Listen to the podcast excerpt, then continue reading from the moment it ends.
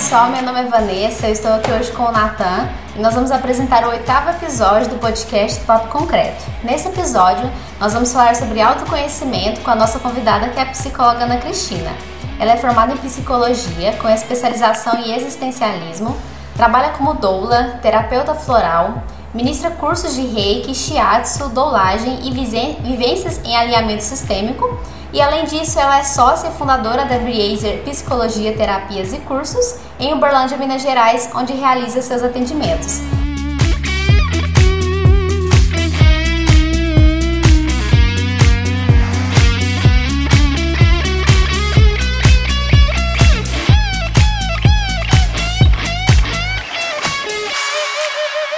Seja bem-vinda, Ana Cristina. Obrigada, Vanessa. Boa tarde. Boa tarde a todos que me escutam. Boa tarde. Que bom estar aqui. Uma honra. Pois não. Boa tarde, Ana. É um prazer estar aqui com você. É um prazer estar aqui com todos vocês que estão nos escutando. Meu nome é Natan. E a gente inicia esse podcast fazendo algumas perguntas para Ana Cristina. Ana, a primeira pergunta para iniciar o nosso podcast, eu gostaria de saber e você assim nos contasse um pouco mais sobre você e a sua trajetória no ramo da psicologia, né, em ênfase com a sua linha de pesquisa e você esmiuçasse um pouco mais sobre você como psicóloga, as suas experiências, para que as pessoas que estão nos escutando conheçam um pouquinho mais sobre você. Ah, vamos lá. A psicologia sempre esteve em mim. Ela nunca foi só uma possibilidade eu sempre admirei o mar, o céu, a terra, as flores. Eu acho tanta coisa bonita, mas nada para mim é mais importante e significativo compreensão única, humana, que cada um faz das coisas. Eu acho de toda a criação em que nós estamos imersos a coisa mais linda que tem. Isso sempre me fascinou. Então, eu fui fazer faculdade agora, depois de quase eu tinha 39 anos quando passei na faculdade. Antes disso, eu percorri o caminho das terapias integrativas que hoje eu ensino com muita honra, porque são um legado para a nossa ciência, mas escolhi a psicologia como um caminho de verdade para poder construir meu lugar de fala, de atuação como profissional. É, é um lugar que eu amo de nascença e é um lugar que eu honro com a minha presença quando eu estou com os meus clientes. Então, lugar de psicóloga para mim na vida, hoje empresária do ramo de psicologia. Eu tenho uma clínica, em dois anos de profissão eu já tenho uma clínica com meus sócios, uma clínica ativa que se sustenta num bom lugar da cidade.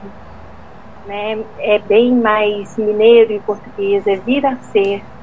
Significa o que a gente faz com aquilo que nos acontece né? E eu tenho esse propósito de poder ajudar as pessoas na vida a poder olhar para as escolhas de uma maneira diferente, com propriedade, se reconhecendo na própria vida. Esse é o meu ramo de estudo. E eu sempre comecei entre as terapias e a psicologia veio a doulagem, que é onde tudo começa, que é o parto de cada um, é a assistência ao momento do nascimento humano. Como que aquela pessoa chega, em que ambiente que ela começa a se reconhecer. Então, eu acredito nessa verdade, nessa potência magnética, energética que cada um tem. Eu decidi fazer disso, dessa condução, desse auxílio na vida das pessoas, dessa escuta de um outro lugar, um lugar que a, que a técnica, que a psicologia mesmo propõe enquanto ciência, um lugar de fala. E eu, em especial, escolhi a especialização em em existencialismo, em humanismo, que é o sentido e não só a cognição, o pensar. É o sentido que a pessoa dá para a própria vida, para as próprias escolhas. E assim eu sigo feliz. Bacana. realizando. Muito bom Obrigada. escutar isso de você. Então, agora, adentrando mais um pouquinho ao nosso tema, que o tema de hoje é autoconhecimento. Acho que o pessoal está bem com muita expectativa aí sobre esse tema. Nós gostaríamos que você falasse um pouquinho sobre o que, é em si esse autoconhecimento. Que definição que você poderia dar ou que você traz da psicologia do que é o autoconhecimento? E por que, que é tão importante a gente estar dentro dessa pauta e estar conhecendo é, esse tópico, esse, esse, tema, né? Por que, que é importante o autoconhecimento estar na nossa vida e a gente entender a importância real dele? Eu acredito muito, Vanessa, no autoconhecimento como um princípio das coisas. Porque como eu acredito na verdade, a verdade só se dá a partir do momento que a pessoa pega ela, toma para si, consegue se nomear além do nome. Por exemplo, quem escolheu meu nome? Meus pais. E eu tenho que responder isso para sempre. Quando me chamam, eu respondo. Então, o que acontece de verdade é uma nomeação, uma apropriação. O autoconhecimento, ele entra nesse nicho, nesse lugar. Por quê? Como que eu vou dizer de alguma coisa sem, sem que eu saiba que sou eu mesma que acredito no que eu estou dizendo? Como que eu vou me constituir em aparência, sendo que eu me regulo internamente por questões que não são minhas, mas que são ditadas pelo mundo, pelo ambiente, pelas pessoas? Como que eu posso dizer que eu sou bom em alguma coisa se eu nem existo para mim? Se quando eu olho na minha vida não existem espaços para que eu me reconheça como, como uma pessoa que, que consegue bancar os próprios desejos, como uma pessoa que diz é isso que eu quero e eu vou fazer o meu melhor nisso. E aceitar as coisas como, como são. Então eu acredito nessa verdade humana para que a gente possa entender, quando fala de autoconhecimento, não vem uma regra de fora não há nada que eu possa dizer que vá servir para mim igualmente para o Natan, para você ou para qualquer pessoa que esteja ouvindo. Mas o despertar de uma coisa que nos mova a um lugar que onde a gente se parece mais com quem acha que a ponto do outro reconhecer na gente. Então eu acredito que esse autoconhecimento é simplesmente um princípio. Ele é um ponto de partida então, a partir do momento em que eu me conheço, se eu conheço é, uma ferramenta da engenharia civil, por exemplo, eu sei dizer sobre ela. Eu sei dizer, às vezes, como ela foi criada, por quem ela foi desenvolvida. E aí tem uma coisa, uma cultura que é da filosofia, que é da religião, que é de Salomão. Salomão dizia que, que ele chegou a ser o rei da ciência por conhecer a si mesmo. Então, que tanto que dentro de nós é pergunta e que tanto é resposta faz tempo e a gente não consegue escutar, não consegue ter força para seguir. Né? O nosso trabalho vem muito em poder desvendar esse mistério para cada um. Essa apropriação de quem que eu sou, do que, que eu quero, qual é a minha crença sobre mim, o que, que disseram, você é isso, você é aquilo, e que tanto que eu ainda mantenho, sem ter uma função nisso para a minha vida, não é eu ter função na vida dos outros. Né? Acho engraçado quando perguntam, quando perguntam quem eu sou, querendo respostas de, do que, que eu faço. Né? Então, eu sou uma pessoa, sou uma mulher, e constituo diversos mãe, psicóloga, terapeuta, doula, amiga, tia, filha. Então, é diferente, sabe? O autoconhecimento está nesse lugar de você você estar de verdade, se sentir à vontade para ser aonde quer que você esteja fazendo o que, que é que você esteja fazendo, si, não pelos outros. E sim poder fazer pelos outros, mas não por si. Ou seja, está presente, prestando atenção no que está fazendo. Né? É isso.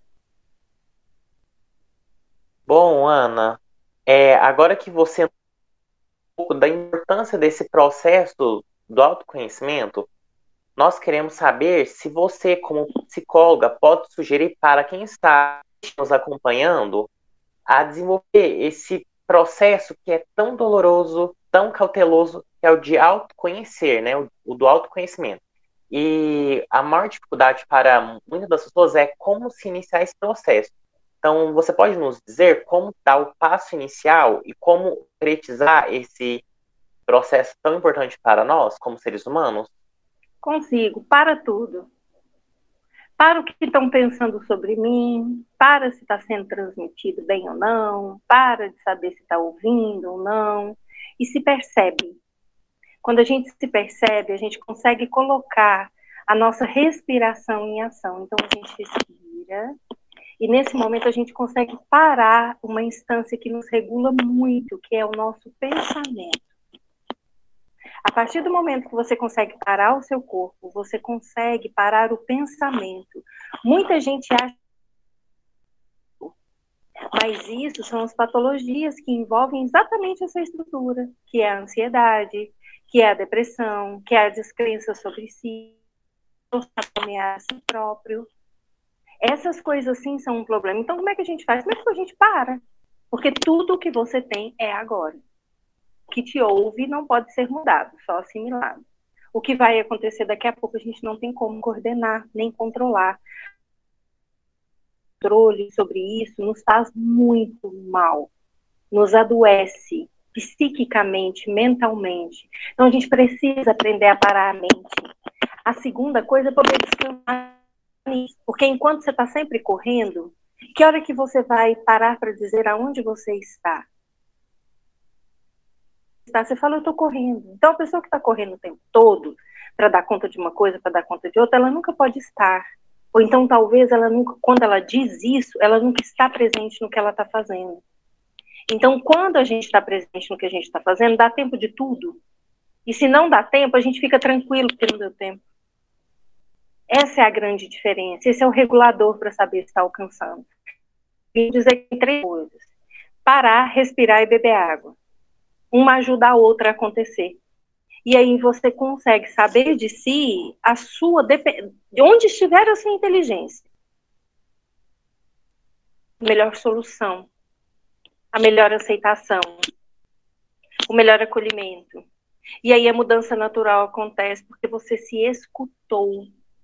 Você não escutou o mundo, você não escutou a data do trabalho, você não escutou o que você pensa que o outro pensou daquilo que você disse, você não enlouqueceu porque a resposta do outro é diferente do que você esperava, você se abriu para uma nova possibilidade, porque você parou. Então a gente pode parar ao nosso corpo, nosso pensamento, e a gente consegue fazer isso através da respiração e da presença. Quando você está bebendo água, se você quiser, não tem como você pensar em mais nada. Você está preocupado em engolir. Então, nessa hora, você para um sistema. E aí a gente fala de atenção. Presença requer atenção. Quando a gente está apaixonado, a gente não começa a pensar na pessoa e vai. Por quê? Porque a gente quer tem algo em nós muito forte. Então, como que a gente muda o comportamento? Fortalecendo ele todo dia. A gente só toma banho todo dia porque alguém falou. Tem que ficar falando. Tem que comer do almoço todo dia. Por quê? Por repetição. A gente é muito adestrável nesse sentido. E o nosso pensamento é um lugar muito genuíno, porque é onde a gente pode de verdade se expressar além das coisas que a gente tem que cumprir. Então a gente costuma começar a mudar isso parando tudo e respirando. Então alguém tem que te parar. Precisa parar. E quando a gente determina que é o outro que vai fazer isso, rapaz, tá me enrolado na vida. Tá me enrolado. Porque aí você não começa a não ter controle nenhum. E aí, dependendo da maneira como você se vê, você diz: Eu não sou competente para isso. E não é, é porque você está esperando o outro uma coisa que tem que fazer você. E por que que não pode? Ah, é porque eu não dou eu vou assim, né, Natan? Natan me conhece. Quem te falou? Pra quê? Para quem que você está fazendo isso? Por que que você está fazendo isso? São instâncias do nosso pensamento que nos ajudam a formar essas questões que nos impedem de nos conhecer. Porque tem vezes que as pessoas não querem fazer esse trabalho de parar e se ver, porque tem medo do que, que vai encontrar. Quem é assim, normalmente, vive de fachada. Porque tem medo dessa máscara cair para si mesmo. E depois que a máscara cai para a gente mesmo, e que a gente tem um clarão de consciência de que a gente tem uma questão, de que nós somos humanos, de que é natural ser ansioso, e que a gente não precisa mudar, querer mudar as coisas, principalmente custando pessoas, relações, espaços que é para ser bom, como estudo, espaço que é para ser bom, como a convivência, como a troca, a aprendizagem. Isso tudo fica comprometido por causa desse centramento nosso, que na psicologia a gente chama de ego. Achando que parece uma criança chorando o tempo todo, querendo ser atendida com fome. E nem sempre é fome, a gente tem que parar e dar colo. olhar no olho, dar atenção.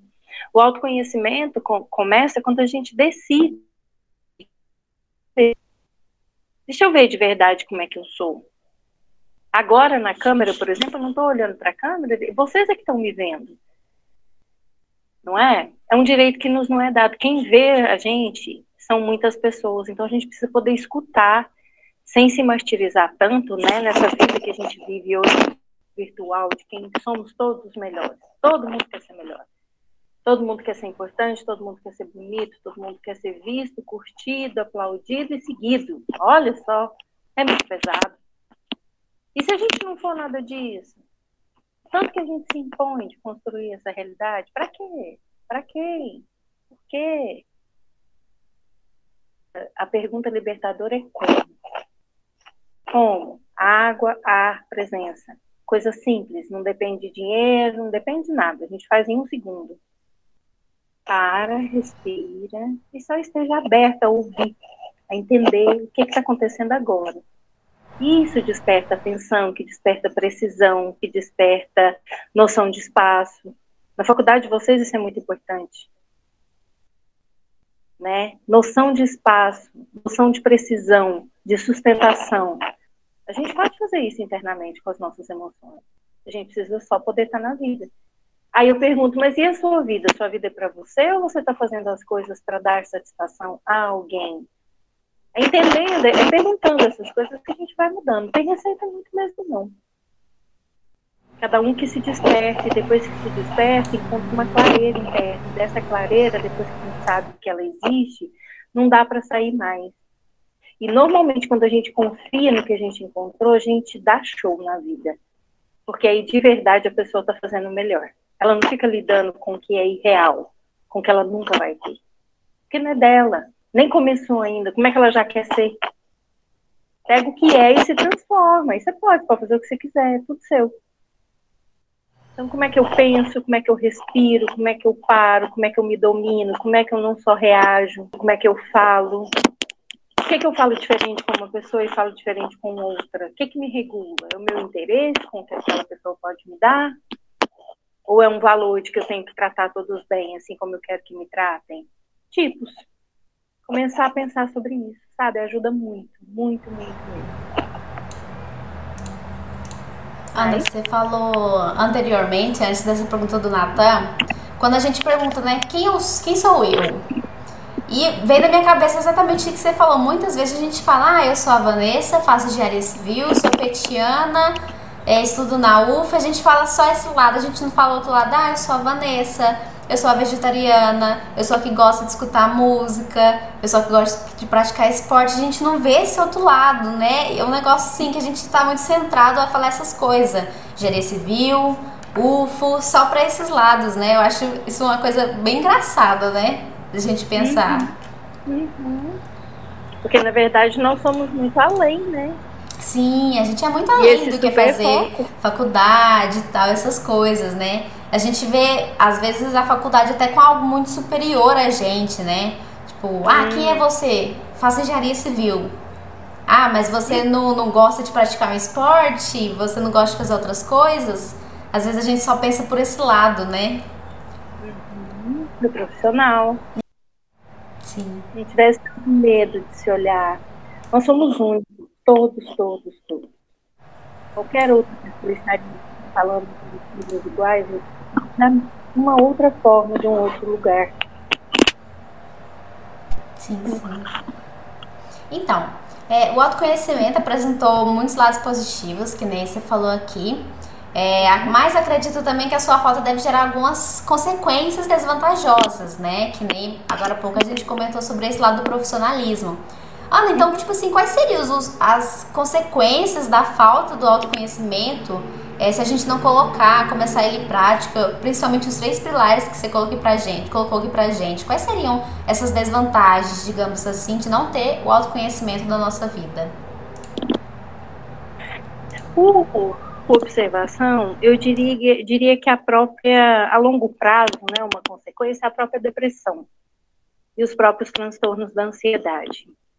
É, porque essa tentativa de controle de tempo ela é a ansiedade. A ansiedade é a tentativa de controle do tempo para fazer ou não alguma coisa.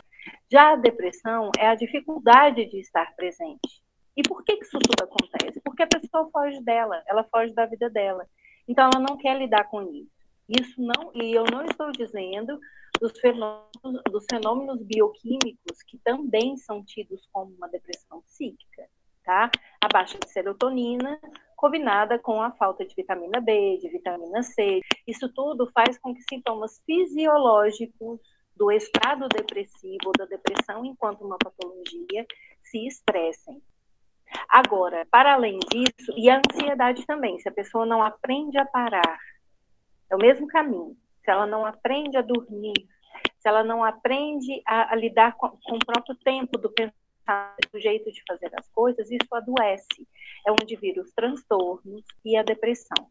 Mas tem esse lugar que eu estou falando, da depressão, que é uma outra coisa que nos regula, que é o nosso humor. Tem a ver com a forma de lida com o mundo. Então, por exemplo, uma pessoa que explode o tempo todo, não é que ela está triste ou que ela está nervosa, é um, é um transtorno do humor dela. E o humor é a disponibilidade que a gente tem para o mundo, para a vida. Então, o humor depressivo faz com que a gente deprecie tudo que chega. Então, ou aquilo não vai ser suficiente, ou aquilo não vai ser bom, ou aquilo é muito para você, ou aquilo é pouco para você. Eu falo que a depressão, o humor depressivo, que começa, né, por onde começa, às vezes no estado depressivo, é como você ter fome de leite servido num prato na mesa à sua frente e estar sentado. Mas simplesmente você diz, eu não consigo comer. Ou seja, ela não pode usufruir da vida. De tanto que aquilo foi baixando, acabando, deixando de fazer sentido. É por isso que eu acredito no sentido da vida. Já a ansiedade, que é um outro mal advindo dessa falta de autoconhecimento, da falta de, de condição de lidar pessoas e da realidade em si como um ponto de partida para poder existir, ter a própria vida e dar os próprios significados, ela é a tentativa de ficar miraculosamente, como se fosse possível um milagre, ou fantasiosamente, tentando regular as coisas e mudar a realidade. É uma patologia, porque você não vai conseguir mudar o outro, você não vai conseguir mudar o mundo e nem a vida, mas talvez você tenha sido acreditado que essa é a sua função, e, é esse, e isso vai fazer com que sempre seja vazio, porque depois que você atender a necessidade do outro, você vai ter que olhar para sua falta. O difícil é quando vê eu me deixei em falta, porque eu não me autoconheci, porque eu não sei responder a isso. Todos os não seis têm a ver com uma consequência. Existe dor pior do que ser regulado pelos outros? Vou trazer a paixão de novo. Você está apaixonado por alguém. Você coloca o seu sentimento, o seu pensamento e a sua atenção dizendo: eu só posso viver se o outro estiver aqui ou me trouxer alguma coisa, certo? É o outro que está te regulando. O que, que, você vai fazer enquanto ele não vem? O que, que, você vai sentir enquanto ele não está? De quem é o seu sentir enquanto ele não está? E aí é uma tentativa de regulação do tempo, da realidade, do outro. E não que a gente não possa invadir, não que o amor seja ruim, que a gente não possa amar. A gente precisa poder viver isso. Precisa poder viver isso, para poder quebrar com alguns lugares também de segurança que nós temos e que, na verdade, não é nada daquilo. O que, que adianta sustentar o dia inteiro uma pose e à noite dormir chorando, depois de ter feito o último post de como é bom ser feliz no Instagram? Né? Então, eu acho que não tem uma consequência pior do que você viver submetido ao sentimento do outro, de você não poder crescer para poder opinar, ter fala própria, não ser respeitável no que diz, não ser ouvido no que quer dizer. É não poder reconhecer a própria decisão e a própria vida. Nada do que você faz está bom. Você sempre procura uma falha nas coisas que você faz ou espera. Isso são compromissos, são pensamentos, e tudo começa no pensamento. São estruturas de crenças e valores são como acordos internos que a gente faz. Eu não sou só Vanessa, eu não sou só Natan, eu não sou Ana. Eu sou o que esperavam que Vanessa fosse. Eu preciso me tornar aquilo que esperavam que Natan fosse. Eu não é bom ainda o que eu, Ana, fiz. São exemplos, tá? Conosco aqui de como que isso pode se dar. Então, a longo prazo, o que pode acontecer é a pessoa não se reconhecer mais. E aí ela adoece sem saber qual é a própria referência. e quando vem chegando a fase que a gente diz como uma fase adulta, se é que ela existe, existe o compromisso com os calendários, com os horários, o compromisso com o outro, o compromisso com a faculdade que você escolheu, com as coisas que você precisa fazer para a sua vida se tornar, né, de acordo com uma ordem natural do que precisa acontecer. Né? Mas o tempo é seu, demore quanto tempo demorar, é tudo seu. Quando a comparação é com o outro, as coisas não acontecem. Elas só se dão e passam, como poeira. A gente só fica com aquilo que tem significante para a gente, que é o significado com a emoção. Natália achando bom, tudo bem aí? É isso, gente, é isso. A gente precisa poder ver as coisas boas que a gente tem. E às vezes a gente é muito condicionado, muito pressionado, fica apontando só os defeitos, é criado dessa maneira. Não faz isso, não faz aquilo.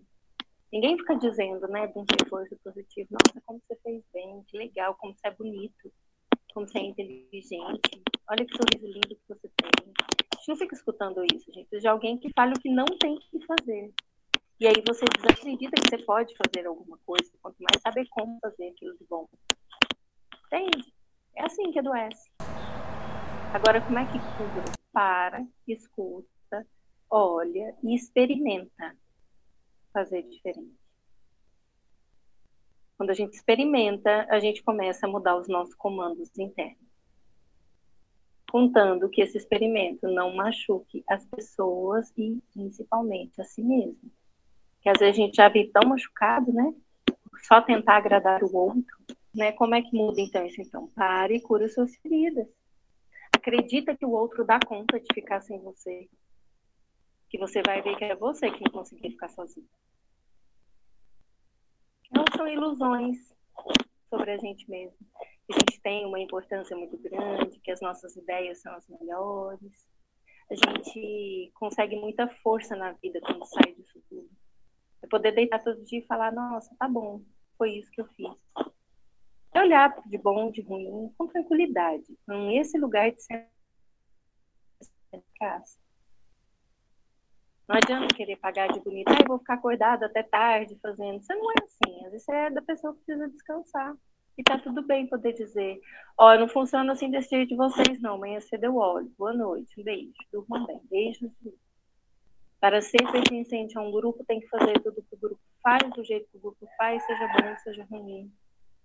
Né? E isso é uma coisa que tem fim. Então, não, não é recomendado se regular por isso mas poder se colocar como uma pessoa. A importância começa por nós mesmos. A autoestima também. Como é que você vai começar a gostar de uma coisa que você não conhece? Vamos, vamos ao exemplo do curso. Você escolhe engenharia porque, ah, ser engenheiro, porque eu gosto de construção, porque eu gosto de monte de coisa. Chega lá, no negócio, você fala misericórdia. Não estava esperando nada disso né? E aquele sonho se desfaz e você diz, não é nada disso. Então, às vezes, conseguir para que a gente possa aprender a gostar de alguma coisa que não é tão bom para poder realizar o nosso sonho é diferente de você nem saber se você pode ou não gostar. Então, se você não conhece, se você não para, se você não olha, como você vai ter algum sentimento com relação a si? Autoconhecimento está nisso. Presta atenção no que você está dizendo verifica o que, que você está falando, se tem ressonância para dentro, tem eco interno, aquilo que você defende, os comentários que você faz, para quê, para quem, por quê. São essas perguntas que nos norteiam para o autoconhecimento. E aí a gente muda, porque é natural. Ana, nós do PET da Engenharia Civil, da UFO, Queremos te agradecer imensamente por ter aceitado o nosso convite. Não só pelo seu tempo para compartilhar conosco os seus conselhos sobre o autoconhecimento, como também as observações sobre como atingir esse processo, né? Que é algo assim indispensável para estar presente na vida nossa, né, e das outras pessoas também. Nós temos certeza que quem escutar esse podcast vai abrir muito mais a mente para este. É, muito obrigado, viu? Imensamente. Nós te agradecemos com todo carinho do mundo. Obrigada a você, estou sempre à disposição. Obrigada pela confiança, pela escuta. Se precisarem falar conosco, arroba Viracer Psicologias. Estou sempre à disposição. Uma honra. Muito obrigada, Vanessa, também. Um beijo para todos. Muito obrigada, Ana. Então é isso, pessoal. Esse foi mais um episódio do podcast do Papo Concreto. Espero que vocês tenham gostado bastante sobre esse tema que a gente trouxe. E o próximo episódio vai ser de engenharia civil, que você poderá assistir em vídeo no YouTube e ouvir nas demais plataformas. Um abraço e até mais!